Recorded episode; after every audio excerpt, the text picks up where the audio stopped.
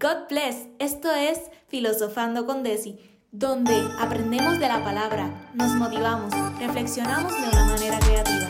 Quédate a filosofar conmigo. Filosofando con Desi.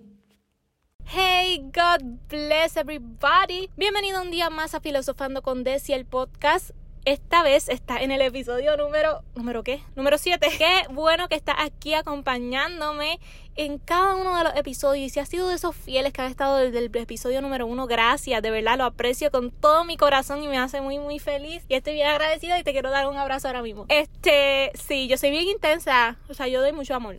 El que no le guste, pues yo lo respeto, pero es que yo soy bien expresiva. Yo soy como que prestó mucho. Y pues nada, les quería dar las gracias nuevamente porque por escuchar todos los episodios y recuerden que en el episodio 10 estaré compartiendo mi testimonio, así que estén pendientes, sigan escuchando las pistas y ya se van más o menos haciéndose una idea de lo que voy a estar compartiendo en ese episodio número 10. Prepárense y nada, que Dios sea, sea glorificando, amén, aleluya. Ok, hoy yo te vengo a hablar de un tema que a todos nos ha pasado, un tema que nos, que nos uy, que nos estremece, que nos pone nerviosos, que nos, uy, que, que, no, no, que hasta nos paraliza y nos deja como que, uy, bien, bien, sacaditos por el techo. Y es el miedo. Mano, que mucho el miedo se presenta en nuestra vida. Que mucho tememos. Tememos hasta de algo tan simple como el que dirán de las personas.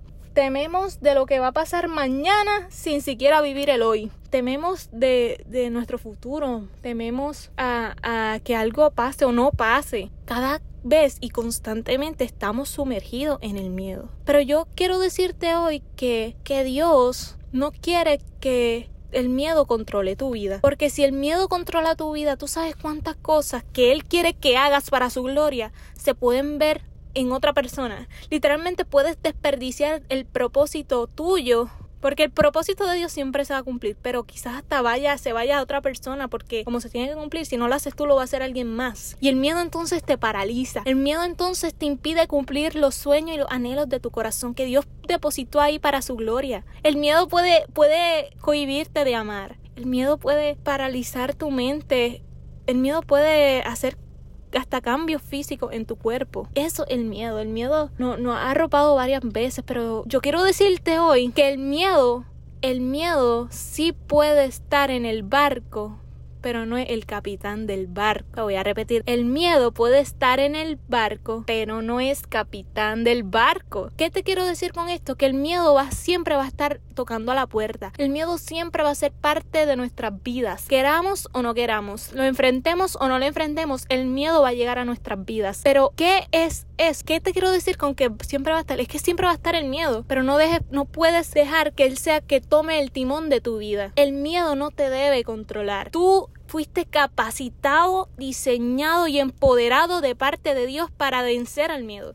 Dice la palabra que Dios no nos ha dado espíritu de cobardía, sino de poder, amor y dominio propio poder, amor y dominio propio. Tenemos el dominio propio, tenemos el poder para aniquilar el miedo, el poder para desaparecerlo completamente de nuestras vidas. Sí, tú. Yo quiero que ahora mismo tú mires en el espejo o le des pausa, busques un espejo y te mires en el espejo y le digas, tú fuiste diseñado por el Dios Todopoderoso. Tú tienes autoridad para vencer cualquier tiniebla y el miedo no te controla. El miedo puede estar en, pero no te controla. No te controla. No le des el timón al miedo. Si le das el timón al miedo, puedes desperdiciar sueños que están en tu corazón. Puedes desperdiciar ministerios, puedes desperdiciar cosas que pueden bendecir a otros solamente por el miedo. No dejes que eso pase, no dejes que eso te, te arrope, porque es bien peligroso. Tú sabes que, que muchos teólogos dicen que aproximadamente en la Biblia se menciona no temas 300 65 veces. 365 veces se menciona el no temas. ¿Sabes por qué? Porque todos los días tenemos miedo de algo. Porque Dios conoce que tememos. Dios conoce nuestras aflicciones. Dios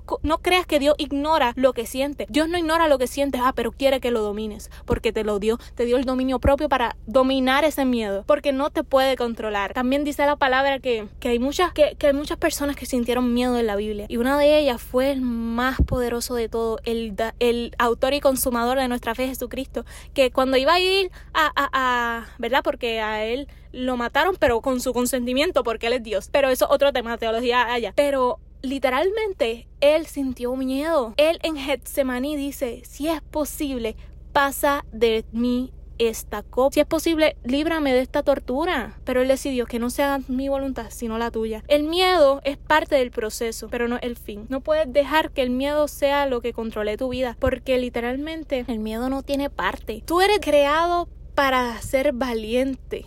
Y valiente no es ausencia del miedo. Valentía es que aún con el miedo lo hagas. Te voy a contar una experiencia que compartí una vez en Instagram, en un post. Y es que yo, pues yo siempre he sido bien miedosa para esas cosas como caballos, motoras, bicicletas. Todas esas cosas son súper miedosas. De hecho, yo no quería aprender a guiar. Literalmente no quería, no me importaba. No, qué miedo. No, mm, eh, no, que guíe otro. Hasta que me tocó intentarlo. Me tocó porque la vida tiene que tocarte las cosas. Entonces, pues empecé a guiar empecé a guiar y yo tenía miedo, miedo, miedo, miedo. Hasta que surgió y enfrenté mi miedo y empecé a guiar. Y luego, pues, lo que te quiero contar es que yo, pues, tú sabes, le tenía miedo a todas esas cosas motoras y todas las cosas. Entonces, en el 2021, mi papá compró Ford Track y yo dije, ¿qué?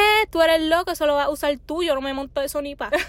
Porque sentía miedo, o sea, literalmente era por miedo, ¿me entiendes? Y yo dije, pues mira, un día me levanté como que, como que aventurera, decir extrema. Entonces, pues dije, mira, ¿sabes qué? ¿Qué, puedo perder? Papi sabe manejar eso. Si me caigo, me levanto, pues ya, that's it. Y me decidí montar en el, en el Ford Track. Y cuando me monté, yo estaba bien asustada, pero como quiera lo hice. Iba súper lenta al principio. Hasta que seguí y aumenté velocidad, aumenté velocidad y sabes qué, me encantó, o sea, me fascinó completamente, me encanta, de hecho, ahora mismo es uno de mis hobbies favoritos, que lo hago, ahora lo hago en los veranos, me encanta, me siento tan libre, tan feliz, tan llena de, de, fuerza. Me encanta hacer eso porque vencí mi miedo. Mira, una vez leí que cuando hacemos cosas que nos dan miedo, ahí es que crecemos, ahí somos más felices. Eso está probado psicológicamente. Cuando hacemos cosas que nos atemorizan, nos hace, nos vuelve gente más feliz. Así que, ¿qué es esa cosa que te atemoriza hacer y por miedo no has empezado a hecho, no, no has querido hacer? Yo, yo quiero que hoy tú, tú lo intentes, inténtalo. Y si no pasa nada o pasa o no pasa como quieres, tienes historias para contar. O quizás si no pasa como quieres, vuelve a intentarlo. Pero algún día, por tu perseverancia, habrá fruto.